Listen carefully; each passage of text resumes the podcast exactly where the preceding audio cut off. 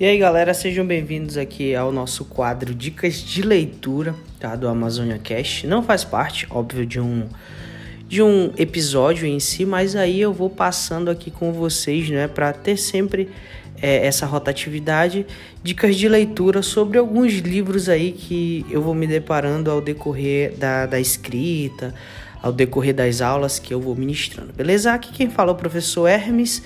É, a dica de leitura que eu tenho, cara, é um livro sobre o José, é um livro do José Maia Bezerra Neto, tá? Escravidão do Grão-Pará, durante o século 17 até o século 19, tá? É um livro muito, muito interessante.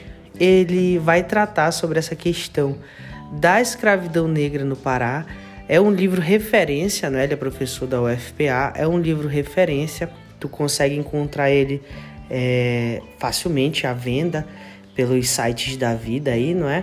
E esse professor, o, o, o José Maia Bezerra Neto, ele tenta, não é? Tenta não, ele traz algumas perspectivas sobre essa questão da escravidão do negro aqui no Grão-Pará, né? No caso do, do Pará, tá?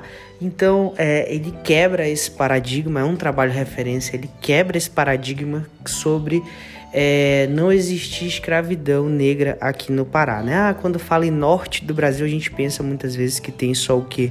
A questão do índio, quando não. Nós também tivemos aqui a presença de muitos é, africanos escravizados, né? Tanto que nós temos hoje em dia aqui os quilombos ao redor aqui da cidade de Belém. Beleza? Então essa foi a dica de leitura. É, muito obrigado a todos que estão acompanhando o Amazônia Cash.